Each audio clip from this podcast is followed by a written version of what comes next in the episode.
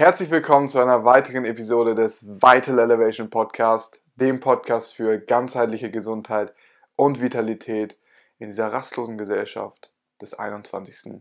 Jahrhunderts. Und heute hatte ich die Ehre, mit Dr. Maren Kemper zu sprechen. Maren hat Biochemie studiert und setzt sich vor allem mit dem Thema unseres Magen-Darm-Systems und unserem Mikrobiom auseinander. Sie hat selber eine eigene Supplement-Firma, mit der sie Menschen dabei hilft, diese wichtigen Bakterienkulturen zu sich zu nehmen und damit gesünder zu werden. Und wie unser ganzes Verdauungssystem, unser Magen-Darm-System mit unserer Gesundheit verstrickt ist, darauf gehen wir heute tiefer rein, sowie viele andere spannende Themen. Zum Beispiel wie das Thema Yoga Maren zu einem viel glücklicheren, achtsameren und bewegten Leben geführt hat. Des Weiteren werden wir noch viele andere spannende Themen besprechen. Sei gespannt drauf, du wirst davon massiv profitieren.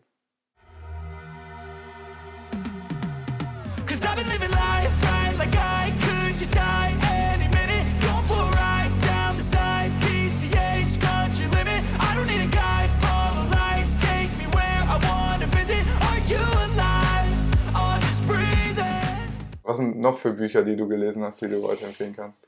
Mm, also ich muss gestehen, ich liebe ja ähm, wissenschaftlich, also mhm. weniger spirituell. Ich ja. muss, es, muss es zugeben. Eher, also was ich sehr, sehr, sehr gerne mag, ist Dr. Greger. Mhm. Der hat ganz, also ist ein Veganer, äh, ein Arzt, der sozusagen ähm, aufgrund von wissenschaftlichen Studien verschiedene Bücher geschrieben hat. Und die sind also äh, irgendwann bin ich durch Zufall daran geraten, ich weiß gar nicht mehr wie, aber das war so, das war für mich mind-changing. Ja. Also das war auch mit einer der Gründe, wie gesagt, ähm, wir hatten das vorhin schon gesagt, ich, ich bin ähm, nicht vegan, ich arbeite dran. Und da waren viele Punkte, wo ich gedacht habe, wow, echte Aha-Effekte und auch was überhaupt Ernährung anbetrifft. Ähm, und vor allen Dingen, was mir Freude bereitet, dass es wissenschaftlich fundiert ist. Hm. Also nicht irgendwie jemand sagt irgendwas, auch selbst wenn es gegen ihn spricht oder gegen irgendwelche Sachen, die er vorher ausgesagt hat, wenn neue Studien ra rauskommen, ist er da auch ganz offen, da sozusagen drauf zu, ähm, da, darauf einzugehen. Und das finde ich toll. Ja. Das ist ein Punkt. Dann Fiber Fueled von ähm, Dr. B oder Burkovic oder so ähnlich heißt er. Ja. Das fand ich auch wahnsinnig spannend ebenfalls ein Veganer, wobei es sind jetzt nicht immer alles Veganer, die ich lese, ja. aber äh, zufällig ist es so. Das ist ein Buch, wo es eigentlich darum geht, also Fiber ist ja, ist ja Ballaststoff auf mhm. Englisch und äh, sozusagen, dass wir viel zu wenig Ballaststoffe in unseren ja. westlichen ähm, Regionen zu uns nehmen und wie man das sozusagen verbessern kann. Er hat ja diese Regel, die hat nicht nur er, die haben viele andere auch, dass du idealerweise 30 verschiedene pflanzliche Nahrung zu dir nimmst. Also an Obst, Gemüse, ähm, Kräutern, äh, Samen ähm, ähm, und so weiter und so, Nüsse. Und das fand ich auch irgendwie ganz spannend, den Ansatz. Und auch da vieles wissenschaftlich fundiert. Das fand ich toll. Dann natürlich will ja niemand alt werden. Also ja. fand ich auch äh, Livespam super sensationell, ganz tolles Buch. Ähm, auch wenn ich mit dem Ende manchmal fand ich das immer ein bisschen nicht mehr ganz so dolle, aber der Anfang fand ich irre spannend. Ähm, solche Bücher lese ich ganz gerne. Ja. Also das finde ich spannend. Cool. Ich denke, das ist auch nicht, nicht unbedingt ein Zufall, dass viele primär auf einer pflanzlichen Ernährung sind, weil das Thema, was du gerade angesprochen hast, Ballaststoffe, sekundäre Pflanzenstoffe, hat ja sehr, sehr viele Vorteile für unseren gesamten Körper. Und vor allem auch auf unser Mikrobiom. Und das ist ja so ein bisschen dein Steckenpferd. Das ist ja, wenn man das so sagen kann, verknüpft mit unserem ganzen Körper, eines der wichtigsten Organe. Wie bist du darauf gekommen, dass du erkannt hast, wie wichtig unser Magen-Darm-Trakt, unser ganzer Verdauungstrakt für unseren gesamten Körper und unsere gesamte Gesundheit ist? Ehrlich gesagt, aufgrund dieser verschiedenen Bücher und auch Studien, meistens zitieren die ja Studien, die habe ich mir dann auch nochmal durchgelesen und irgendwie kam ich dann darauf, dass alles, aber auch wirklich alles in unserem Darm beginnt. Und nicht nur in unserem Darm als Verdauungs Organ sozusagen, also diese Narben, äh, äh, Magen-Darm und oben rein, unten raus, sondern dass in unserem Dickdarm einfach ein Mikrobiom ist. Man muss dazu sagen, Mikrobiom ist ja, ähm, wir verwenden den Begriff immer für unser Darmmikrobiom, aber jedes unserer Organe hat ein eigenes Mikrobiom, also sprich eine eigene Mikrobenzusammensetzung. Also unsere Haut hat ein Mikrobiom, unsere Leber, unsere Niere, die sind immer ein bisschen anders zusammengesetzt, ähm, was ihre Mikroben anbetrifft. Und unser Darmmikrobiom ist halt das dicht besiedelste Mikrobiom. Das wiegt, ähm, das ist, finde ich, ganz faszinierend. Es sind ja immer so Schlagwörter, aber es ist schon spannend. Unser Mikrobiom wiegt genauso viel wie unser Gehirn. Krass. Also das ist so anderthalb bis zwei Kilo. Und ähm, wie, es gibt jetzt viele Wissenschaftler, die sozusagen fordern, dass wir unser Darmmikrobiom als eigenes Organ bezeichnen, weil es einfach so faszinierend ist. Und was ist daran so faszinierend? Da leben, leben Milliarden und Abermilliarden Mikroben, das sind meistens Bakterien, können aber auch Viren und auch Pilze sein, die leben sozusagen synergetisch mit uns gemeinsam dort. Und man hat ja immer so die, der Begriff, Bakterien ist immer so, oh Gott, oh Gott, oh Gott, wir müssen uns ja. ganz schnell waschen und schnell weg damit und Sakrotan drauf äh, oder äh, keine Schleichwerbung, also Desinfektionsmittel drauf und alles schön platt machen. Das macht natürlich für manche Bakterien auch durchaus Sinn, aber für den Großteil der Bakterien, die sind nämlich gar nicht schädlich für uns, sondern tun uns sogar was Gutes. Weil diese Mikroben in unserem Darm, die bekommen von uns Ballaststoffe in der unterschiedlichsten Art. Polyphenole hast du schon angesprochen, sekundäre, das sind ja auch ein Teil von sekundären Pflanzenstoffen. Und die, daraus machen sie es quasi deren Nahrung und daraus machen sie für uns so wichtige Stoffe. Das sind chemische Verbindungen, das können kurzkettige Fettsäuren sein, das können auch Hormone sein, also Signalstoffe halt, also unterschiedliche Sachen. Und die tun uns, uns unserem Organismus so viel Gutes. Und das Faszinierende einfach daran ist, dass man das noch gar nicht so lange weiß. Früher hat man ja auch gedacht, Ballaststoffe, so wie der Name schon sagt, wir essen das, es ist Ballast für unseren Körper. Gut, vielleicht mag der unsere Magen-Darm-Passage so ein bisschen gut tun und dann geht es aber unten wieder raus mhm. und das war's. Also ist sozusagen für unseren Körper gar nicht wirklich nötig. Bis man dann irgendwann festgestellt hat, und wie gesagt, das ist noch gar nicht so lange, ähm, dass es für uns unersetzlich ist, viele Ballaststoffe zu uns zu nehmen. Und unsere Ernährung, unsere westliche Ernährung ist darauf einfach überhaupt nicht ausgerichtet. Ähm, jetzt kommen wir wieder zu dem Schlenk zurück, was vegan anbetrifft. Ballaststoffe finden wir nur in pflanzlicher Nahrung und nicht in Fleisch und Fisch und auch nicht in Milchprodukten. Klingt doof, ist leider so. Ja, ja. Und wir machen uns ja immer so wahnsinnige Gedanken, bekommen wir genügend Proteine zu uns? Oh mein Gott, wir haben zu wenig Proteine. Und es ist natürlich nicht der Fall. Wir, die meisten von uns leiden nicht unter zu wenig Protein, ganz im Gegenteil. Die meisten von uns leiden darunter, dass wir zu wenig Ballaststoffe zu uns nehmen. Und man muss ja auch dazu sagen, dass viele pflanzliche ähm, ähm, äh, Nahrung natürlich auch ähm, ähm na, Eiweiße enthält. Ja. Also insofern ist es durchaus nicht nötig. Es spricht auch gar nichts dagegen, dass man ab und zu mal etwas Fleisch oder Fisch isst, idealerweise aus ähm, nachhaltiger, nach, nachhaltigem Anbau, nachhaltiger Zucht. Wenn man mal unabhängig von der Tierzucht, äh, ist das ja auch für unsere ganze Weltbevölkerung wäre es besser. Man muss dazu sagen, es gibt bestimmte Nährstoffe, die sind einfacher aufzunehmen über ähm, tierische Produkte. Hm also auch Zink und so weiter und so fort, ist einfacher aufzunehmen, keine Frage, weil es in pflanzlichen Stoffen oft noch so Teile gibt, die das sozusagen ein bisschen hemmen, also unsere Aufnahme hemmen. Allerdings kann man davon durchaus dann mehr zu sich nehmen oder es gibt dann auch so ein paar Hacks, wie man das einfacher gestalten kann, wie zum Beispiel, wenn wir Eisen benötigen. Eisen lässt sich besser aufnehmen, wenn Vitamin C dabei ist. Also insofern kann man, wenn man Produkte isst, die Eisen enthalten, einfach noch ein Stück Paprika dazu essen. Ja. ja, diese Kombination ist echt sehr interessant. Das ist ja zum Beispiel auch bei Vitamin D3 so, Exakt. dass man es am besten, äh, Punkt Nummer A ist ja ein fettlösliches Vitamin auch mit einer Fettquelle zusammen konsumiert und mit Vitamin K2 kombiniert, damit es überhaupt aufgenommen wird. Und so spielen eigentlich im Endeffekt alle Mikronährstoffe, alle Nährstoffe insgesamt miteinander. Ich möchte jetzt nochmal einen Schritt zurückgehen und zwar ich habe mir auch lange die Frage gestellt, was dieses Mikrobiom eigentlich ist. So. Laut meinem Verständnis ist quasi, sag ich mal, dieses, dieser Zusammenbund aus verschiedenen Pilzen, Viren und Bakterien, der in verschiedenen Organen sich befindet. Das stimmt. Stimmt das oder gibt es da noch äh, andere nein, Dinge Nein, nein, das kann man sich genauso vorstellen. Okay. Und ähm, was auch super spannend ist, unser Darmmikrobiom, wie gesagt, ich habe vorhin schon gesagt, dass da so Milliarden und Abermilliarden an Mikroben gemeinsam leben. Und es gibt, jeder hat so sein ganz individuelles Mikrobiom, unser Darmmikrobiom. Also wenn ich Mikrobiom sage, meine ich jetzt immer unser Darmmikrobiom, Okay. hat sein ganz individuelles Mikrobiom. Und ähm, das Gute daran ist, wir können es verändern. Hm. Also wir können es mit Nahrung beeinflussen. Es gibt, wie gesagt, ähm, wenn wir genügend Ballaststoffe zu uns nehmen, tolle Polyphenole und so weiter und so fort, dann können wir die guten sozusagen stärken. Und man muss sich das ein bisschen vorstellen, wie das sind, ist wie Dörfer. Da leben also viele Dörfer, die leben einfach total friedlich miteinander.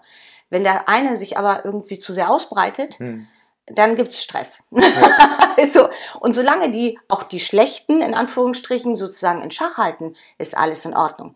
Aber wenn das dann nicht der Fall ist und die Schlechten sich immer weiter ausbreiten, dann haben wir halt negative Auswirkungen auch auf unsere Gesundheit. Und Gesundheit muss man da wirklich holistisch betrachten, auch auf unsere Psyche.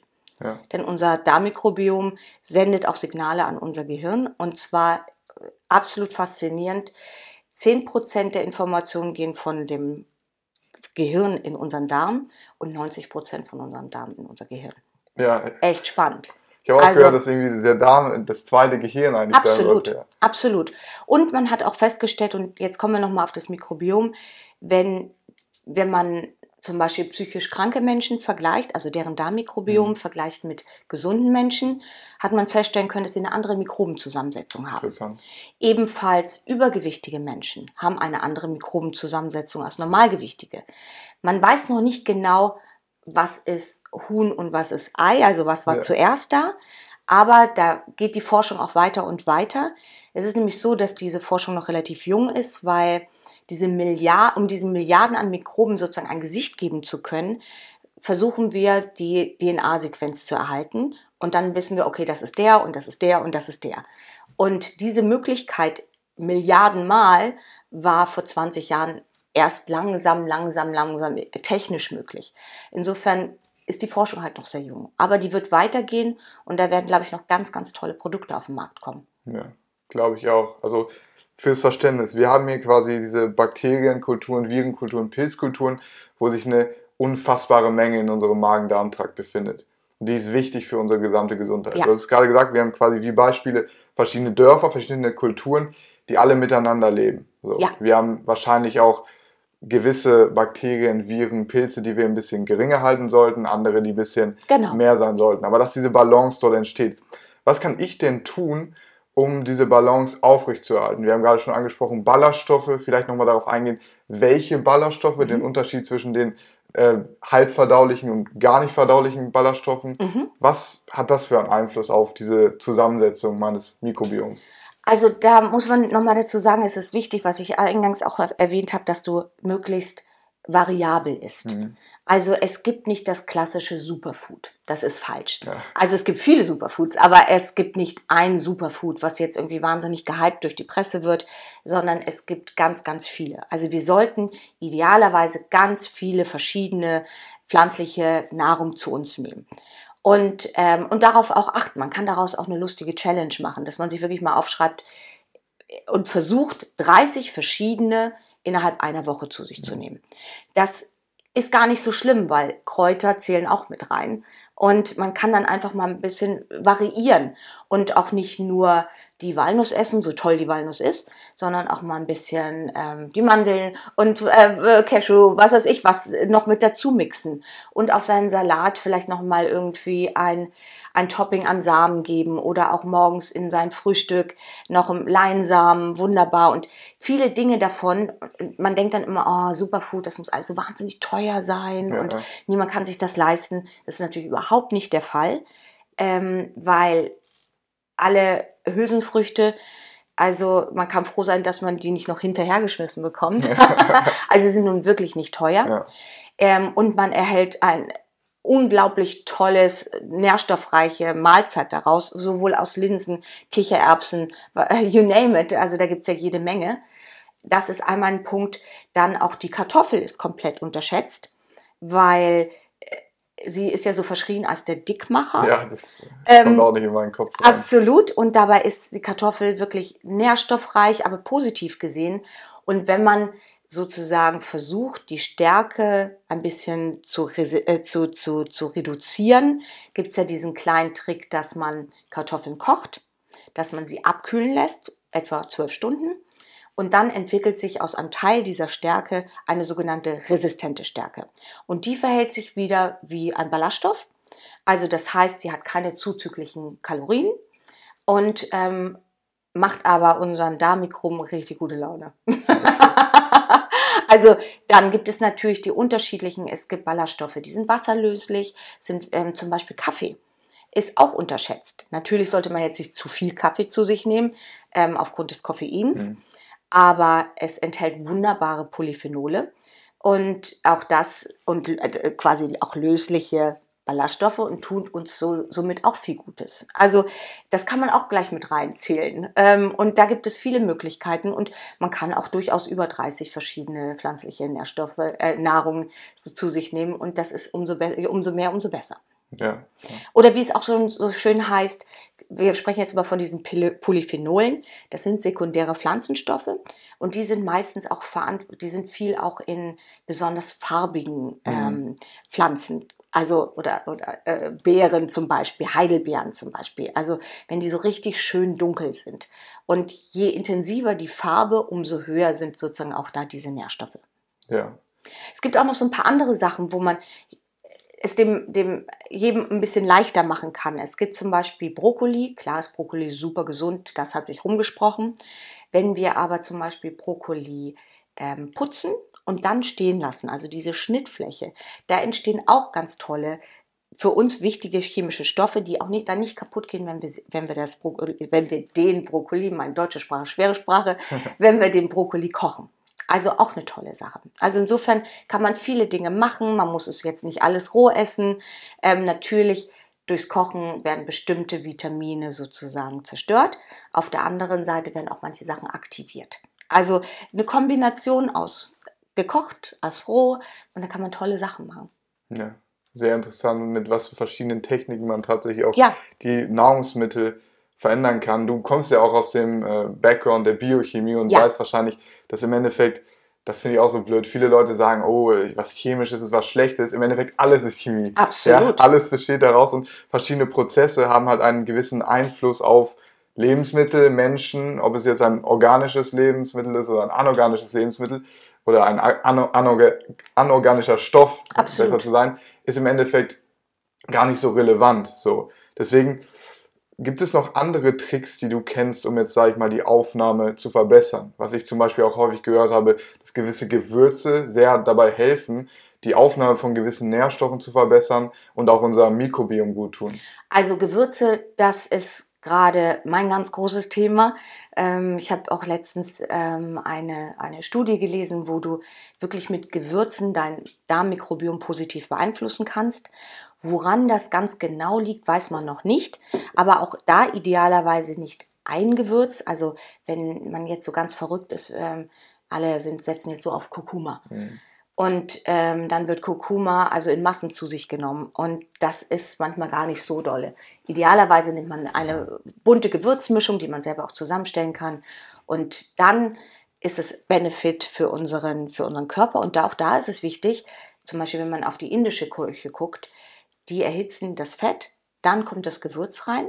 Dadurch werden bestimmte Teile dieser Gewürzmischung aktiviert dann kommt das Gemüse rein und so weiter und so fort. Und zum Schluss würzen sie nochmal, weil es gibt andere Stoffe, die natürlich durch das Hitzen zerstört werden und andere Stoffe werden aktiviert. Also insofern macht man auch da wieder eine Kombination aus beiden. Und man hat aber diese Studien auch das erste Mal sozusagen am Menschen getestet. Also man hat Menschen ganz normale Supermarktprodukte kaufen lassen und geguckt, die die Gewürze benutzen, die keine Gewürze benutzen und auch wirklich in gut angelegten Studien. Es ist ja auch immer eine Studie, ist nicht gleich mhm. eine Studie. Und viele Sachen, die dann so groß zitiert werden, auch in der Presse, sind dann quasi in der Petrischale entstanden und dann äh, macht man große Rückschlüsse auf den Menschen. Das ist okay, aber es ist natürlich was anderes. Tierversuch, ähnliches Beispiel, aber es ist natürlich noch mal was anderes, wenn man es am Menschen testet. Und man muss dazu auch sagen, Menschentest sozusagen ist natürlich immer eine schwierige Geschichte, weil da auch so wahnsinnig viele Faktoren mit reinkommen, wie die Psyche, wie Bewegung, wie, ähm, wie genau sich die Leute daran halten, weil die sind ja jetzt nicht irgendwie irgendwo eingefärcht, sondern ja. du musst sozusagen dem Glauben schenken, was sie tun um es dann nachher zu vergleichen. Insofern ist es manchmal ein bisschen schwieriger. Aber wie gesagt, was die Gewürze anbetraf, hat man dann festgestellt, dass ein Teelöffel durchaus ausreicht, ja. um positive, positiven Einfluss zu haben. Und ähm, die sagten dann irgendwie, man könnte ja dann auch mal einen kleinen Teelöffel einer Gewürzmischung ähm, auf seinen Burger tun. natürlich den plant-based. Und natürlich muss man jetzt auch sagen, wenn wir schon bei Burger sind, sind nicht alle Alternativprodukte wirklich gesund. Ja. Also das ist, finde ich, auch ganz wichtig. Das sind, äh, manchmal werden da wirklich, in dem Fall darf ich Chemie sagen, werden wirklich chemische Sachen da zusammengemengt, die jetzt auch nicht so wirklich vom Benefit sind. Allerdings sind sie auch nicht weniger schädlich als das echte Fleisch. Let's keep it honest. Also je nachdem natürlich, wo man das herbekommt. Ja. Vegan ist keinesfalls, aber pflanzlich heißt nicht unbedingt gesund. Nein. Aber der Fokus ist im Endeffekt, sage ich auch immer gerne meinen Kunden, lieber Dinge zu inkludieren, mit dem Mindset reinzugehen, okay, ich möchte mehr von den guten Sachen, als zu sagen, okay, ich darf nicht XYZ essen. Das weil, ist super, dass du das sagst, weil genau das erwähnten die nämlich auch. Also, dass es auch oft darum geht, so Dinge ein bisschen leichter zu nehmen und ähm, sich nicht zu verurteilen, wenn man jetzt auf Fleisch so schwer verzichten kann, dass man mal ein Stück Fleisch gegessen hat und nicht denkt, oh mein Gott, jetzt ist alles hin und so ein Mist, sondern dass man vielleicht sogar erstmal bei seiner Diät in Anführungsstrichen, also bei seinem Lebensstil bleibt oder bei seinem Essensstil, wie man es jetzt auch immer bezeichnen möchte, und dann anfängt, mal ein bisschen ähm, Kräuter einzufügen, ein bisschen noch mehr Salat einzufügen, noch mehr ähm, ähm, Hülsenfrüchte vielleicht dann mal wechseln, äh, also so, dass man das langsam macht, um da auch nicht so einen Druck aufzubauen, weil Druck, äh, wissen wir alle, hm. erzeugt Gegendruck, hilft uns nicht wirklich weit. Nee. Stress ist natürlich äh, auf jegliche gesundheitliche Faktoren absolut ein, sag ich mal, Parameter, wo es wenige Beispiele gibt, die genauso einen negativen Faktor darstellen für unsere ganzheitliche Gesundheit wie jetzt Stress.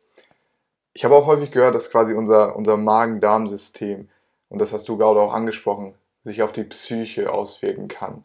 Dass wir zum Beispiel, häufig gibt es Leute, die haben vielleicht Depressionen oder andere psychische Krankheiten und denken, okay, was ist falsch mit meinem Leben, wo, wo liegt das Problem, gehen vielleicht zum Psychologen, haben keine Fortschritte und im Endeffekt ist eigentlich die Wurzel, die Ursache des Problems im Körper. Kannst du noch mal erklären, wie das sein kann, dass sich unser Magen-Darm-System auf unsere Psyche auswirken kann? Also vieles weiß man da noch nicht und man muss dazu sagen, ich glaube auch, es ist eine Kombination aus beiden. Also ähm, ich finde schon toll, wenn man auch einen Psychiater aufsucht, weil es gibt durchaus auch natürlich Probleme, die sich sozusagen verankert haben in seinem Leben aufgrund seiner Kindheit oder was weiß ich, was für traumatische ähm, ähm, Erlebnisse geschehen sind. Aber man hat halt schon festgestellt, wenn du sozusagen im Mangel bist und wie gesagt, unser Darmmikrobiom stellt chemische Stoffe hin, mhm. auch Neurotransmitter, ähm, die dann wiederum für unsere Psyche so wichtig sind. Man hat auch festgestellt, ich meine, das kennen die meisten von uns, Serotonin, das Glücklichmachhormon. Ja. Ähm, und das zum Beispiel wird auch zum Großteil in unserem Darm produziert. Also wenn da irgendwas nicht rund läuft und wir zu viele von den schlechten Bakterien, Viren, äh, also Mikroben im Allgemeinen haben, so wird das nicht ausreichend produziert. Also es ist schon wichtig, dass das eine Kombination aus beiden ist. Und deswegen finde ich auch so toll, was ihr macht, dass du diesen holistischen Ansatz hast, dass du also durchaus, ich finde Therapie wunderbar, durchaus den Ursachen auch da versuchst auf den Grund zu gehen, aber parallel dazu sich auch um seine Gesundheit zu kümmern, zu gucken, also seine körperliche Gesundheit und zu gucken, was fehlt mir an Stoffen. Also und natürlich ist unser Darmmikrobiom auch noch immer schwer zu testen. Mhm. Also da sind wir noch nicht wirklich richtig gut. Aber zumindest kann ich mit meiner Ernährung meine Psyche schon mal gewaltig bessern. Und da gibt es wirklich auch viele, viele, viele Studien, die das belegen. Also auch Studien, die gemacht wurden in der Psychiatrie, ähm, wie man sozusagen gerade mit depressiven Menschen, wenn man die, ähm, den, ähm, die Diät verändert, also sozusagen äh, das, was sie, zu, äh, was sie essen, ja. Ähm, und hat positive ähm, Ergebnisse erzielen können. Trotzdem will ich nicht sagen, dass das jetzt wenn wir uns gesund ernähren, wir automatisch ähm, keine psychischen Probleme mehr haben. Es ist eine Kombination aus allem. Ja. Ebenso, ähm, ich weiß nicht, ob wir den Aspekt schon mit reingebracht haben, ihr bringt den auch rein, das finde ich auch toll, ist die Bewegung. Die Bewegung gehört auch dazu. Übrigens haben auch Sportler ein anderes Darmmikrobiom, eine andere Darmmikrobiom-Zusammensetzung als Nichtsportler. Also auch ein wichtiger Punkt, dass wir in Bewegung bleiben. Das macht wieder was mit der Psyche. Und das gehört alles zusammen. Das sind wie Puzzleteile. Ja, ja. Mega interessant. Ich habe häufig gehört, so ich komm, bin über das Thema Bodybuilding zu dieser ganzen Thematik gekommen. Da ist natürlich Ernährung und Training das Wichtigste. Und um jetzt nochmal auf die Ballaststoffe einzugehen, gab es da immer so einen Richtwert, 10 Gramm Ballaststoffe pro 100, äh, pro 1000 Kalorien, die man zu sich nimmt, oder mindestens 30 Gramm für eine Person. Man sagt Würdest ja, du sagen, das ist zu wenig? Weil ich sehe bei mir persönlich durch die vegane Ernährung, ich bin da teilweise bei 100 Gramm am Tag so. Lucky you. Nein, also äh, zu wenig gibt es nicht. Okay. Ähm, Im Allgemeinen, es wird empfohlen, so 30, ich glaube 30 Gramm pro Tag. Ähm, Genau, Das ja. ist aber eigentlich fast zu wenig. Okay. Also unsere Darmmikroben freuen sich über mehr. Und da gab es auch mal Studien, ähm, die gemacht wurden, äh, bereits in den 60er Jahren, in, ach, ich komme nicht mehr genau drauf, wie, das, wie, die, wie der Stamm hieß. Das war in Afrika, wenn ich mich recht erinnere. Und dieser Forscher hat ähm, Stuhlproben genommen Ja. und hat irgendwann festgestellt, je, je größer die Portion, umso weniger Krankenhausbesuche. Also weil Ballaststoffe führen natürlich dazu, dass wir öfters auf Toilette gehen müssen, aber das ist gut. Also das ist nichts Negatives, ganz im Gegenteil, das ist sehr, sehr gut. Okay. Ich finde, das ist ja auch so ein Thema, äh, immer noch ist das so alles so ein bisschen schamig behaftet. Ja, ähm, ja. was ist mit unserem Stuhlgang? Oh mein Gott, da mögen wir nicht drüber reden, das stinkt, ist ja furchtbar. Ja. Im Endeffekt ist das ein super wichtiger Indikator für unsere Gesundheit. 100 Prozent. Und ähm, das, was du auch gesagt hast mit den, mit, mit den Sportlern, natürlich ist es auch wichtig, dass man genügend Proteine zu sich nimmt, das hatten wir auch schon mal gesagt. Und das kann man natürlich auch wunderbar mit Hülsenfrüchten. Ja. Die haben ja auch mega viel Ballaststoffe, die haben so viel Gutes, also würde ich auf jeden Fall empfehlen, da für jeden mal Hülsenfrüchte einzubauen. in Ach ja, genau, da ist vielleicht noch ein Punkt, wenn man bisher sozusagen eher zu der Weißbrotfraktion gehörte Ja, ja. Und man möchte gerne mehr Ballaststoffe zu sich nehmen, muss man das oder sollte man das langsam Lange, steigern. ja. weil sonst schwebt die Bettdecke. und es kann auch wirklich zum Rumoren im Bauch bringen Ja, und zu ja. Bauchweh. Ähm, das, äh, das ist dann sehr unangenehm. Dann denkt man, oh, jetzt habe ich alles falsch gemacht, Mhm. so Mist. Ähm, also auch da gilt eher langsam. Also, und meine Güte, wenn man mal ein Croissant isst, ist das jetzt auch nicht schlimm oder ein Weißbrot. Aber dass man versucht, langsam das immer weiter zu steigern. Ist ja auch ganz interessant. In, wir verteufeln ja mittlerweile, also Brot. Ja. Brot gilt also, oh mein Gott, Brot und Gluten, oh Mann, das geht gar nicht. Die wenigsten, wirklich die aller, aller wenigsten vertragen kein Gluten. Und noch, also ganz wenige. Ein paar haben eine Glutenunverträglichkeit, aber auch das ist nicht so, also es gibt ja die Allergie und die Unverträglichkeit. Und auch das sind nicht wirklich viele. Was wir nicht vertragen, ist, dass wir industriell verarbeitetes Brot, dem wird sozusagen nicht genug Zeit gegeben, um vernünftig zu gären und vernünftig bestimmte Stoffe sozusagen abzuarbeiten. Wenn wir wirklich gutes Brot essen, dann haben die wenigsten damit echte Probleme. Ja.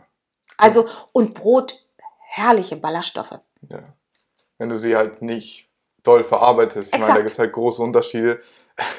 Teilweise Brot, was man, also wenn ich jetzt mal so einen Weißtoast nehme, hat nicht viel mit einem wirklichen Brot zu Nein. tun. Aber wenn man jetzt wirklich ein gutes Vollkornbrot hat, was man auch, dem man auch lange Zeit gegeben hat, um zu wachsen und zu dem zu werden, was im Endeffekt ist, hast du Ballaststoffe, es hält dich lange satt. Ja, Ja. du hast auch, äh, obwohl Gluten quasi auch sehr in Verrufung geraten ist, das haben wir am Anfang so angesprochen, dass quasi teilweise tierische Nahrungsmittel oder Nährstoffe besser aufzunehmen sind als pflanzliche. Aber wenn du die pflanzlichen kombinierst, zum Beispiel die Proteine, die jetzt in Brot da sind, in Weizen zum Beispiel, mit anderen Aminosäuren, dann hast du auch Exakt. dort auch ein gutes Profil. Ich meine, wir sprechen ja immer von Eiweiß und Proteinen und ach und was der Unterschied. Der Unterschied ist ja nur, wie lange die Ketten der Aminosäuren sind. Ja.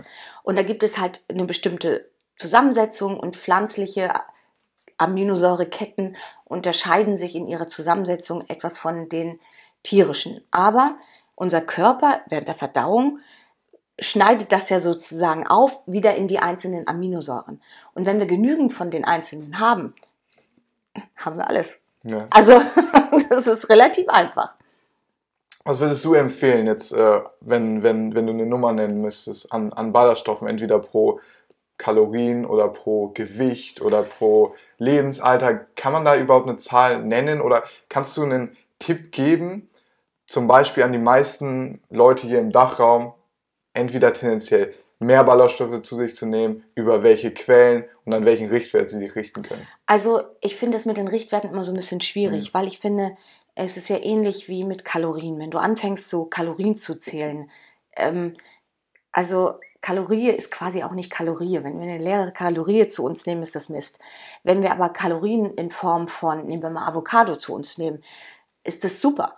Also das das, äh, zu Kalorien, da gab es jetzt dann auch schon Studien irgendwann, ich glaube, ist das in England und Amerika, ich glaube beide, ähm, haben sie sozusagen, bist du verpflichtet, die Kalorienzahlen mittlerweile auch drauf zu schreiben, auch in Restaurants. Hm. Und das ist ein bisschen schwierig, weil dann entscheidest du dich quasi gegen das Vollkorn-Avocado-Brot ähm, für, was weiß ich was, äh, die äh, Weißbrot, äh, weiß ich nicht, Schablettenkäse-Variante, ja. keine Ahnung, ähm, weil das einfach mehr Kalorien hat. Aber mehr Kalorien heißt ja auch nicht gleichzeitig schlecht, weil wenn du dadurch sozusagen länger satt bist, ist das ganz was Wunderbares. Ja, definitiv. Also hast du viel mehr davon. Ich, deswegen finde ich Richtlinien immer ein bisschen schwierig. Mhm. Also nochmal, du kannst nicht genügend Ballaststoffe zu okay. dir nehmen. Du kannst nicht genügend pflanzliche Sachen zu dir nehmen. Es ist ja auch Obst, ist auch sehr in Verruf geraten aufgrund der Fructose. Ja.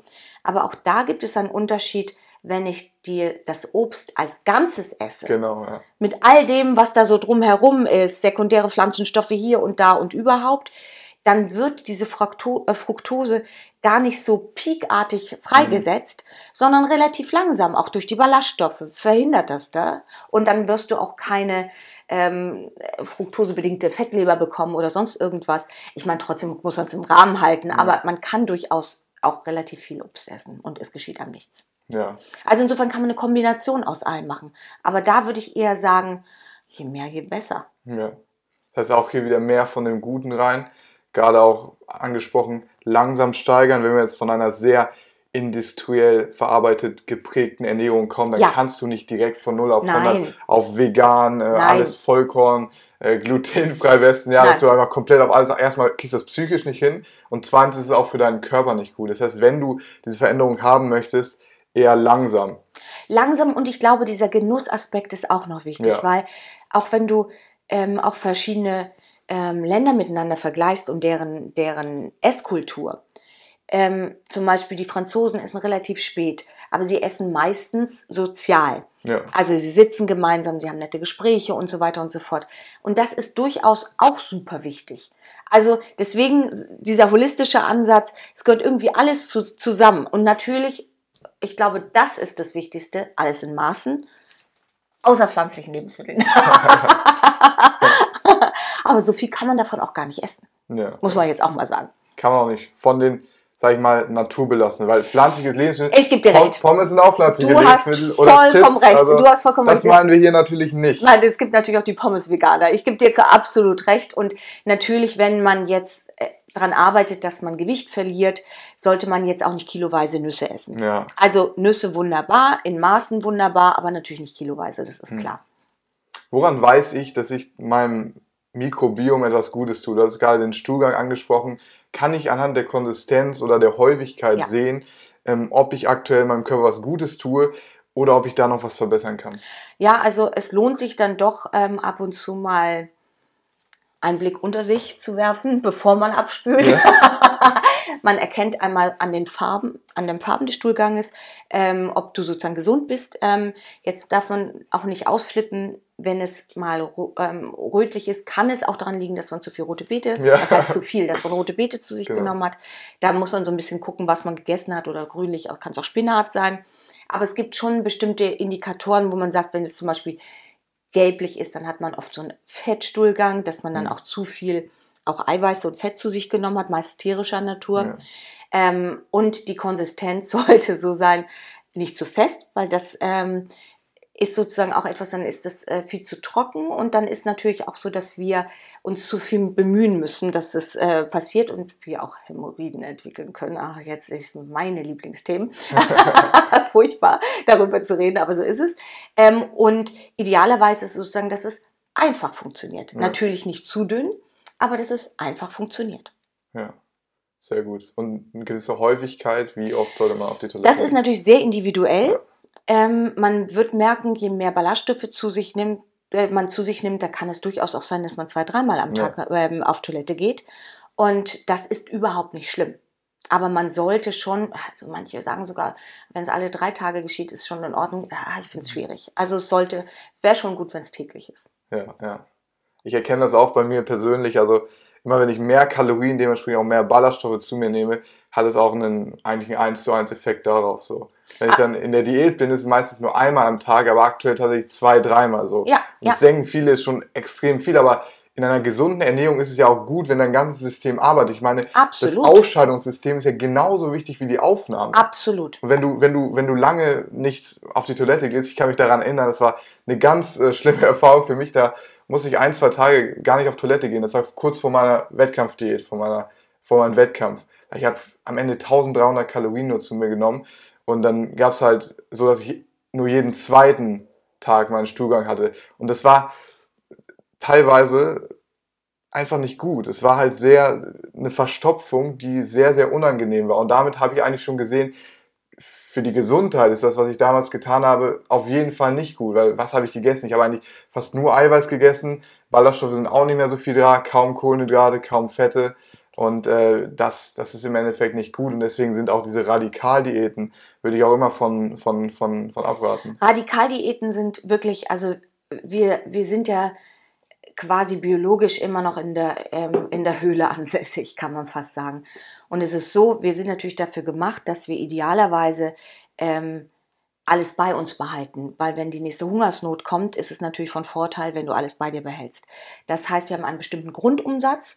Das ist der, der uns sozusagen die, die Kalorienanzahl, die ähm, dafür nötig ist, dass wir überhaupt atmen. Mhm. Verbraucht ja auch schon Kalorien, darf man ja nicht vergessen. Ähm, und wenn man sozusagen diesen Grundumsatz hat, wenn man in Diät geht, dann senkt sich dieser Grundumsatz, um quasi uns davor zu bewahren, zu verhungern. Ja. Das ist natürlich jetzt heutzutage irgendwie nicht mehr so wirklich von Vorteil. Also insofern muss man das schon ein bisschen überlisten, indem man es langsam macht ja. und indem man auch keine Radikaldiäten, das ist das Schlimmste, was man tun kann. Auch dieses ganze restriktive, also extrem restriktive, natürlich müssen wir Kalorien reduzieren, ist ja klar, ja. oder Bewegung, mehr Bewegung etablieren, wie auch immer. Ähm, das kann man ja auch mit kleinen Dingen machen, indem man wirklich mehr Treppen steigt, mehr spazieren geht. Was weiß ich was, dass man sich da so, so ein paar Richtlinien nimmt. Ähm, aber ruhig langsam. Ja. Also langsam. Langsam und kontinuierlich ist Absolut. es eigentlich überall. Also Exakt. wenn du versuchst schnell, keine Ahnung, Muskeln aufzubauen oder sehr schnell Gewicht zu verlieren oder sagst, okay, ich will auch sehr schnell mein Mikrobiom optimieren, schießt du dir eigentlich selber in den Fuß. Weil Absolut durch, durch diese schnelle Veränderung kann sich der Körper nicht anpassen oder eher überkompensieren. Wie Absolut. zum Beispiel, du gerade gesagt hast, wenn ich jetzt direkt mit der Keule reingehe, okay, ich verbrauche jetzt mein, meinetwegen 3000 Kalorien, ich esse jetzt für zwei Wochen 1500 Kalorien, ich habe danach ja auch keinen Spielraum mehr weiter runterzugehen, ja. weil dann wird es ungesund. Ich kann nicht mehr alle Nährstoffe, die ich wirklich benötige, zu mir nehmen. Absolut. Und dann gibt es eher andere Parameter, bei denen ich was machen kann. Zum Beispiel mir einfach die Zeit geben, das Ganze länger zu machen, der wichtigste Aspekt. Bewegung hochschrauben, etc. etc. Und dass das, dieses Long Game im Endeffekt dafür sorgt, dass du auch langfristig gesund bist. Du wirst nicht gesund sein, wenn du, äh, auch wenn es frustrierend ist und wir Menschen wollen immer schnell die Erfolge haben. Aber sagen wir mal ein Kilo im Monat, ja, das sind ja schon zwölf Kilo im Jahr. Und selbst wenn du sehr übergewichtig bist, stark übergewichtig gewichtig bist, dann kannst du nach fünf Jahren, wenn du es kontinuierlich machst und ein Kilo im Monat verlierst, was nicht nach viel klingt, aber nach fünf Jahren kannst du ganze 60 Kilogramm abnehmen und die hast du abgenommen und wirst viel mehr in der Lage dazu sein, ja. diesen Erfolg auch zu halten. Und die hast du vor allen Dingen in Form von Fett abgenommen. Ja. Also das, und das ist ja das, worum es dann auch geht. Und den Aspekt vielleicht auch noch mit reinnehmen, dass wir wirklich genügend trinken. Also, weil du es gerade tatst.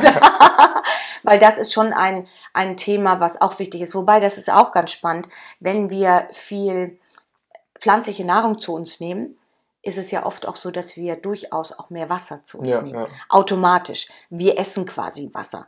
Und das ist für unseren Körper wahnsinnig gut, weil auch das Wasser, wenn wir jetzt einfach nur trinken, geht es relativ schnell raus. Wenn wir es aber essen in Form von Salat, Obst, was weiß ich was, ähm, dann ist es so, wird es langsamer auch wieder dem Körper zugefügt und wir haben mehr was davon. ja. Also auch das ist wichtig. Was ist da so deine Empfehlung, also die ich immer gerne rausgebe oder so eine, ähm, sag ich mal, wissenschaftlich recht fundierte Empfehlung ist fünf bis sieben Mal auf Toilette und der Urin sollte so leicht gelblich bis klar sein. Bei mir selber muss ich sagen, ist es oftmals auch mehr und ich würde auch immer die Empfehlung geben, hey, lieber häufiger als zu wenig, um den Körper einfach durchzuspülen und die Schadstoffe auszuschalten. Also ich glaube, auch da gibt es, wenn du ganz viel trinkst, darfst du ganz viel auf Toilette gehen. Ja. Ähm, also ich habe definitiv eine Sextanerblase. Also ich komme nicht weit, wenn ich mit dem Auto fahre. Ich muss mal einen Zwischenstopp machen. Ja. So, aber ähm, ich glaube, das ist ganz individu individuell. Aber genau die Farbe ist sehr wichtig. Also wenn die Farbe zu intensiv ist, also zu gelblich, dann machst du definitiv, dann trinkst du definitiv zu wenig. Hm. Natürlich gibt es auch Menschen, die das übertreiben. Also du musst jetzt auch keine 9 Liter trinken, weil Ja. dann vergiftest du dich quasi auch. Genau. Also auch das ist äh, wichtig, dass du da die Balance hältst. ja. Und wie, wie, wie bei allem ist es auch hier der Fall, dein, dein Körper will im Balance sein. Es ist ja nicht so, zum Beispiel, wenn man sagt, okay, Magnesium ist wichtig, dann sollte man natürlich genügend Magnesium zu sich nehmen, aber auch nicht zu viel. Genau. Also ähm, und, und so weiter und so fort. Das gilt für fast alles. Richtig. Es gibt immer so eine Range, in der man Ja. sich im Optimum befindet. Ja. Zu wenig ist nicht gut, zu viel ist nicht gut. Und egal welches Superfood du hast oder Absolut. welche, welches Trend, Trendnährstoff du hast, welches Trendsupplement du hast, du kannst auch immer zu viel haben. Also vor allem jetzt bei fettlöslichen Vitaminen Ja. und auch bei allen Mineralstoffen. Die können toxisch wirken, wenn sie zu, in, in zu hohem Maße zu dir genommen werden. Absolut. Deswegen diese Balance zu halten, ist im Endeffekt auch unsere Kernmessage. Und es ist nicht nur die Ernährung, wie du gesagt hast, sondern auch Sport, sondern auch Bewegung. Wa- Was spielt für dich Bewegung für eine Rolle in deinem Leben und wie konntest du davon profitieren? Und was würdest du Menschen empfehlen, die sagen, okay, ich, ich möchte meine Gesundheit optimieren? Welchen Sport siehst du als empfehlenswert an? Also ich glaube, das ist sehr, sehr individuell. Ich glaube, man sollte eine Sportart wählen, die einem Freude bereitet. Dass es also nicht so ein großer Effort ist, es zu tun. Ja. Also ich gehe wahnsinnig gern laufen. Ähm, dann, ich habe ähm, einen Lauffreund, mit dem ich gemeinsam laufe und das finde ich total schön. Wir tauschen uns aus, das macht viel Spaß. Es kann aber auch ein Spazierengehen sein, das hilft auch schon. Also es muss auch nicht, dass man denkt, oh Gott, jetzt muss ich laufen. Ja. Äh, muss man nicht. Also spazieren gehen ähm, kann auch ein ganz großer Benefit sein. Eigentlich auch all das, was einem Freude bereitet. Bei manchen ist es Ballsportart, die einem Spaß machen. Ähm, äh, idealerweise, aber ich meine, das wisst ihr dann im Zweifel noch viel besser als ich, sind äh, die Kombinationen aus etwas fürs Herz Hm. Und aus ähm, Stabilität, also sprich Muskelaufbau auch.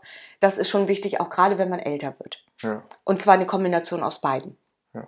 Also das, das ist ähm, wichtig. Und wie gesagt, ich glaube, jedem täte es gut, auch noch ähm, vielleicht eine aktivere Sportart zu wählen und dann vielleicht auch eine ein bisschen ruhigere im Sinne von Yoga, Meditationskurse, also wenn man das jetzt als Sport bezeichnet, aber man bezeichnet ja auch Angeln als Sport, also insofern bezeichne ich das jetzt einfach auch mal als Sport. Ähm, ich glaube, auch da hat jeder von uns einen Benefit drin. Hm. Es ist natürlich, wenn wir jetzt berufstätig sind oder Familie und berufstätig, das ist natürlich immer alles schwierig, da unter einen Hut zu bringen. Aber da kann man schon sagen, öfters mal einfach zu Fuß gehen Ja. und die Dinge zu Fuß erledigen, das hilft schon gewaltig. Hm. Du selber machst ja auch schon seit äh, mehreren Jahren Yoga. Äh, Jahrzehnt. Ja, Jahrzehnte schon Yoga. Ähm, was, was sind die Benefits, die du daraus bekommen hast? Weil Yoga ist ja nicht nur, sag ich mal, die Sportart, das ist eigentlich das, was wir so im, im Westen kennen. Okay, Yoga ist, geh auf die Matte und mach die verschiedenen Asanas, aber eigentlich steckt ja noch viel mehr dahinter. Yoga ist ja auch ein sehr ganzheitliches Konstrukt. Wie bist du darauf gestoßen und inwiefern hat es dein, deine Gesundheit, aber auch deinen Blick aufs gesamte Leben verändert? Also ich bin durch Zufall zum Yoga gekommen, aber wirklich durch Zufall. Ich habe irgendwann hat mich jemand auf eine, in eine Yoga-Klasse mitgeschleppt und ich dachte, oh, ich bin so fit und stellte fest, dass ich am nächsten Tag irgendwie Muskelkater habe. Ja. Da, also das war der rein sportliche Aspekt, da bin ich ganz ehrlich. Und ähm, das Umsingen habe ich gedacht, wow, die haben eine Meise. also das war mein, meine erste Entdeckung ja. sozusagen. Ähm, und da ich eher laufe und eigentlich auch eher mit allem verkürzt bin, das finde ich ist auch ein ganz, ganz wichtiger Aspekt, wenn ich das jetzt, jetzt mache ich das natürlich schon so lange. Natürlich bin ich jetzt relativ flexibel, aber es geht nicht darum, dass man jemanden auch in einem Yogakurs irgendwas beweist. Jeder findet, also jeder auf seiner eigenen Matte.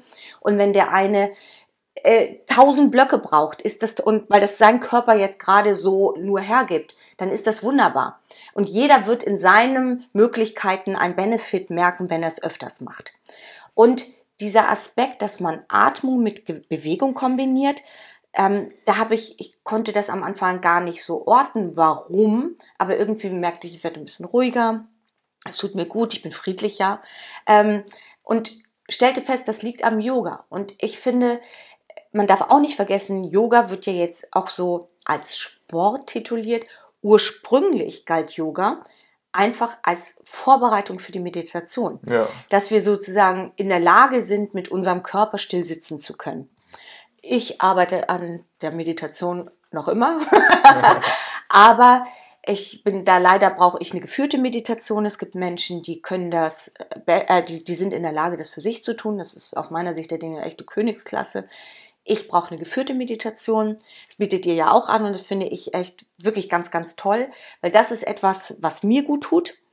Ähm, beim Yoga ist es so, je nachdem, welche Yoga-Richtung man wählt, da gibt es ja auch massiv Unterschiede ähm, finde ich toll, wenn dann am Anfang ähm, eine, eine anfängliche, äh, klar, kurze Meditation ist. Und die Endpose Shavasana ist ja, ähm, wenn man sich damit auseinandersetzt, ist die Stellung des Todes.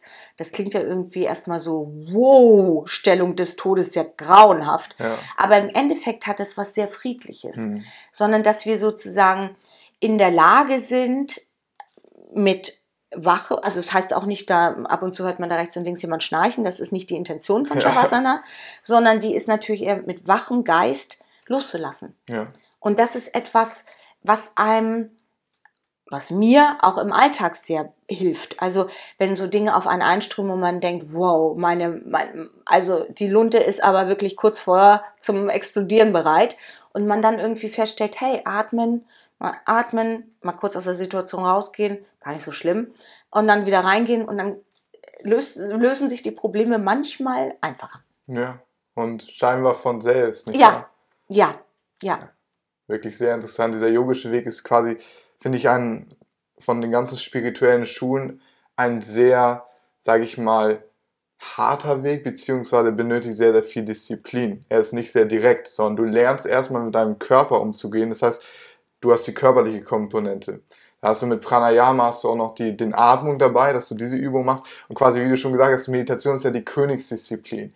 Das finde ich sehr interessant, weil ich bin eher auf einem direkten Weg zur Meditation gekommen und ich bin total verkürzt in einigen Bewegungen. Zum Beispiel, wenn ich jetzt so äh, in diesen Padmasana, diesen äh, Lotus jetzt gehe, das, das ist für mich auf jeden Fall auf der Bucketlist. Muss auch nicht sein.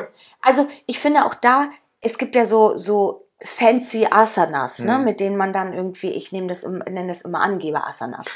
und ähm, klar, wenn du die irgendwann mal lernst, und witzigerweise lernt man die auch, eher durchs Loslassen. Ja. Also ich war, ähm, ich habe Sport in der Schule abgewählt und äh, Turnen war für mich der super Albtraum. Mhm. Also ich konnte Rolle vorwärts, Rolle rückwärts, einen Strecksprung habe ich noch hinbekommen, aber dann war mein Repertoire auch komplett erfüllt. Mittlerweile kann ich ein im Kopf. Und ich weiß noch, als ich den das erste Mal konnte, ich habe mich eine Woche gefeiert. Das ist aber auch nicht, man muss es auch nicht können. Und das ist nicht die Intention von Yoga, dass wir im Kopfstand sitzen und uns die Beine wild verknoten. It's nice to have und es ist auch schön, eine Entwicklung feststellen zu dürfen, aber es muss nicht. Also es ist auch fein, wenn wir im nach unten schauen und im Hund die ganze Zeit bleiben. Also auch da bekommen wir ganz viele Benefits. Und das finde ich ist ein ganz, ganz wichtiger Aspekt, dass es eigentlich nichts zu erreichen gibt. Ja. Also es ist einfach, es ist dann ein Spiel und es ist die Freude ja, ja. daran. Und wenn man plötzlich feststellt, auch je älter man wird, also wie gesagt, ich bin jetzt nicht mehr taufrisch und wenn man dann mitbekommt, man lernt selbst im Alter noch Dinge, das macht Spaß. Und das macht auch gute Laune. Mega, mega. Richtig wichtig, dass du es angesprochen hast. Dieses Loslassen ist ja nicht nur beim Yoga, sondern auch bei der Meditation extrem wichtig, weil wenn du anfängst oder aufhörst, diesem Ziel hinterher zu jagen, dann kommt es von alleine.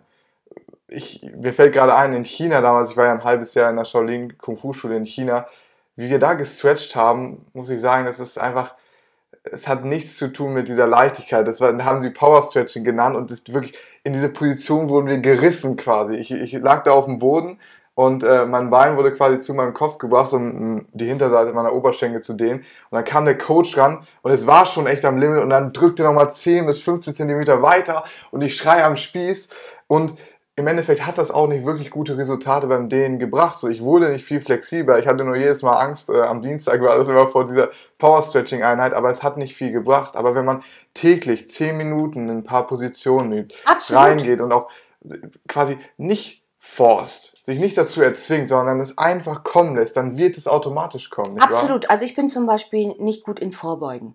Also du, jeder hat ja auch anatomisch bestimmte mhm. Dinge, die manche klappen auch nicht. Also weil wir haben zum Beispiel oft auch in, in, in westlichen Ländern äh, die Hüfte ist viel enger. Ja. Also das ist, ähm, aber wenn man zum Beispiel in der Vorbeuge, ich habe mich auch verletzt ähm, am Anfang im Yoga, weil ich mich dann reingerissen habe, ja, genau. weil rechts und links können das, ich kann das auch ähm, und stellte dann irgendwann fürs Autsch, Autsch und wenn man das langsam macht und mit der Atmung und gehen lässt und wenn das die Vorbeuge nur so ist und ich habe hier äh, mein, mein, mein, mein Gurt, dann ist das auch eine feine Vorbeuge. Also es, ist, es geht gar nicht darum, dass es eine Performance ist. Und, aber wenn man dann so, wenn man es regelmäßig macht, das, ist, das sollte man tun, merkt man es, ah, es geht immer, ah, irgendwann kommt man an C. Ah, herrlich. Ja. Also, und das ist, das ist das Schöne. Also das gibt einem natürlich auch einen kleinen Aha-Effekt. Man muss regelmäßig machen, man muss dranbleiben und gar nicht frustriert sein, wenn es nicht so ist, solange man sich gut dabei fühlt. Hm. Machst du täglich Yoga? Ja. Ja, täglich. ja. Sehr ja. stark, ja. ja. Es ist dieser lange Prozess und wirklich täglich die Arbeit reinzubringen. Und es ist, es ist, ich glaube wirklich, es fühlt sich nicht wie Arbeit an, wenn es wirklich funktioniert. Der Absolut. Moment, wo du loslässt, und das ist das Paradoxe an dem Ganzen, wenn du loslässt, deinen Traumkörper zu erreichen und nur noch wegen Spaß ins Gym gehst zum Beispiel, wie ja. das bei mir der Fall ist, dann wird zum einen der Prozess viel angenehmer, aber zum anderen wirst du auch dein Ziel viel leichter erreichen, weil durch diese Passion, das heißt, die Sache, die du tust, zum Beispiel Yoga bei dir, das wird zum Selbstzweck. Du gehst nicht mehr auf die Matte, um zu sagen, oh, ich kann Leute beeindrucken oder ich kann Nein. Asana XY, sondern ich mache es für mich, es tut mir gut. Es ist zum Selbstzweck. Genauso ist es bei mir im Gym. Wenn ich merke zum Beispiel, ich merke meine Muskeln, ich, ich bewege das Gewicht, ich challenge mich neu. Das gibt mir so eine Lebensqualität, dass ich das, selbst wenn ich keine Fortschritte mehr machen würde, ich würde es die ganze Zeit weitermachen. Ich auch. So. Also ich hatte, ich hatte eine ähm, ne, ne, ne Operation, wo ich wirklich relativ früh, also wieder eingestiegen bin ins Yoga, aber fast von vorne gefühlt mhm. anfangen musste das war auch okay. Also auch dann muss man es akzeptieren, dass bestimmte Limits da sind und fängt langsam wieder an und geht weiter und das in Ruhe und nicht hektisch. Was hat dir diese Erfahrung gebracht? Weil ich kann mir vorstellen, wenn du, wenn du wieder von Null reinkommst, ich kenne das selber, selbst wenn man ein, zwei Wochen krank ist, ist du kannst wieder weniger Gewicht bewegen, du bist nicht mehr so mobil, du benötigst Zeit, um reinzukommen. Was hat dir diese Erfahrung gebracht? Also die Erfahrung bringt einem, finde ich, dass man trotzdem dran bleibt, weil der Benefit kommt schon wieder. Mhm. Das ist das eine. Und auch dieses ein bisschen mehr loslassen und ein bisschen mehr Frieden mit Dingen finden, die, die kommen. Und sagen wir es mal so, wenn man älter wird, und das heißt jetzt nicht, dass man dann faul werden sollte, aber natürlich gibt es bestimmte Dinge, die kann man dann nicht mehr so. Ja. Aber man kann dafür dann sich Alternativen suchen. Und dieses Glückshormone, die dort ausgeschüttet werden, die kann man trotzdem bekommen. Ja, mega. Letzte abschließende Frage für dich, die stellen wir allen unseren Gästen. Und zwar, versuch mal in einem Satz zu definieren, was für dich das Wort Vitalität bedeutet. Vitalität bedeutet für mich, morgens aufzustehen mit guter Laune und den Tag umarmen zu können und sich darauf zu freuen, was kommt. Und auch am Abend zwar erschöpft zu sein, aber alles so erledigen zu können, was man sich vorgenommen hat, weil man genug Energie hatte. Mega. Und dazu gehören, wie wir besprochen haben, Bewegung, dazu gehört Ernährung. Und äh, Ernährung ist ein Faktor, den man auch unterstützen kann. Da den muss du auch unterstützen tust Absolut. Mit, mit, mit deinen Supplements. Deswegen, du stell mal gerne vor, was du machst, was deine Mission ist und inwieweit die Leute auch auf dich kommen und wenn sie merken, okay, ich, ich habe vielleicht Probleme mit der Verdauung, äh, mich interessiert das ganze Thema, wo sie dich finden können und was du machst. Also ich habe eine Firma im letzten Jahr gegründet, die heißt äh, Within. Ähm, und das sind ähm, Probiotika. Ähm, also hochdosiert ist wichtig, magenresistente Kapseln ist wichtig, sind gefriergetrocknet ist wichtig. Also die werden dann quasi erst im, im Darm dann aktiviert. Und diese hochwertigen Probiotika sind 14 verschiedene Stämme. Ist auch wichtig, dass man darauf achtet, dass es viele unterschiedliche Stämme sind und auch welche, die Sinn ergeben. Und denen habe ich immer noch ein paar Vitamine oder Mineralstoffe zugefügt, um sie sozusagen spezifisch wirken lassen zu können. Also ein Schlafprodukt, da ist Melatonin drin und Magnesium in einer guten Bi- Bioverfügbarkeit, dem Hautprodukt, da ist noch ein bisschen was zur Kollagenneubildung drin, dem Abnehmprodukt, da ist noch Grüntee-Extrakt drin und dem Immunprodukt, da ist noch Selen drin und Zink drin und Vitamin C. Aber auch wichtig, es sind keine Zauberpillen, Ja. ähm, sondern sie unterstützen uns dabei in diesen vier Faktoren, was Abnehmen, was Immunstärke anbetrifft, was Schlaf anbetrifft und auch was die schöne Haut anbetrifft. Denn wenn unser Darm funktioniert, funktionieren diese Aspekte auch. Ja. Und somit geben wir unserem ähm, Darmmikrobiom einfach eine Unterstützung an den guten Bakterien. Ja. Nichtsdestotrotz ist die Ernährung super, super wichtig. Und vielleicht abschließend noch zu sagen, also man sagt, dass zwischen, manche sagen sogar 20 Prozent, manche sagen 30 Prozent, zwischen 20 und 30 Prozent sind aller Krankheiten sind lediglich genetisch bedingt. Der Rest sind unsere Umstände, in denen wir leben und wie wir leben. Ernährung, Schlaf, ähm, Psyche, ähm, Bewegung, all diese Aspekte zusammengenommen. Das heißt, wir haben einen Großteil davon wirklich selber in unserer eigenen Hand. Und ich finde, das soll, dessen sollte man sich sehr bewusst sein. Ja. Und dazu gehört wirklich eine komplette Ernährung, dazu gehört die Achtsamkeit, die man Ja. über verschiedene Themen, wie du Ja. jetzt zum Beispiel über Yoga, wie ich Ja. über die Meditation kultivieren kannst. Regeneration, wo dein Supplement, dein Schlafsupplement auch hilft. Ja. Und äh, regelmäßige Bewegung. Und du hast Dinge in der Hand. Du kannst, auch wenn du vielleicht jetzt an einem Ort bist, wo du merkst, okay, die Gesundheit geht bergab oder du bist nicht so vital, wie du sein möchtest. Hey, ihr habt Maren gehört, 20 bis 30 Prozent sind genetisch und der Exakt. Rest ist in deiner Hand. Du hast Absolut. immer noch so viel, was du machen kannst, um Absolut. Krebs vorzubeugen, um deine Absolut. Lebensqualität bis ins hohe Alter zu verbessern. Deswegen investiere in deine Gesundheit, dass du wirklich die Basic meist Ja. Basics meisterst, dass du dich regelmäßig bewegst, eine gute Ja. Ernährung hast und äh, auch wie ich es zum Beispiel mache, die Dinge, die ich nicht über meine Ernährung reinbekomme, dann auch über Supplements sich zu holen. Weil das ist, würde ich sagen, so das i-Tüpfelchen, die Ja. Kirsche auf der Torte. Weil Absolut. für mich als Veganer ist es zum Beispiel unmöglich, genügend B12 reinzubekommen. Ist Und deswegen ist das Supplement in diesem Beispiel essentiell. Und wenn du jetzt eine typisch westliche Ernährung hast und vielleicht auch gerade Schwierigkeiten damit hast, viele Ballaststoffe zu essen über Hülsenfrüchte, du verdaust sie nicht gut, dann sind genau solche Supplements, wie du sie anbietest, im Absolut. Endeffekt die simpleste und auch am komfortabelsten, einfach diese, diese, diese Tabletten zu schlucken und so auch dieses Gefühl von Sicherheit zu haben, hey, ich habe meinem Körper was Gutes getan, ich habe all meine Vitamine abgedeckt, obwohl ich äh, vielleicht in der Ernährung noch ein paar Sachen habe, die ich nicht optimieren kann. Ja. Deswegen für mich ist es auch eine super Hilfe und ein super tolles Projekt, was du gerade auch am Aufbauen bist, für diese Aufklärung zu sorgen, für dieses Organ, was so unterschätzt ist, was im Endeffekt unseren ganzen Körper beeinflusst. Absolut, absolut. Deswegen vielen, vielen Dank, dass du dabei warst, Maren. Ich bedanke mich bei euch. ähm, kannst du mal kurz sagen, Instagram-Account hast du ja auch, dass die Leute Ja, der finden können. Instagram-Account ist within.supplements. Genau. Relativ einfach. Und da findet ihr sicherlich alles. Ja, natürlich, da gibt es auch den Weg zur Website. Das ist mywithin.de. Sehr gut. Dann äh, make sure, dass ihr sie folgt und wir sehen uns beim nächsten Mal. Tschüss.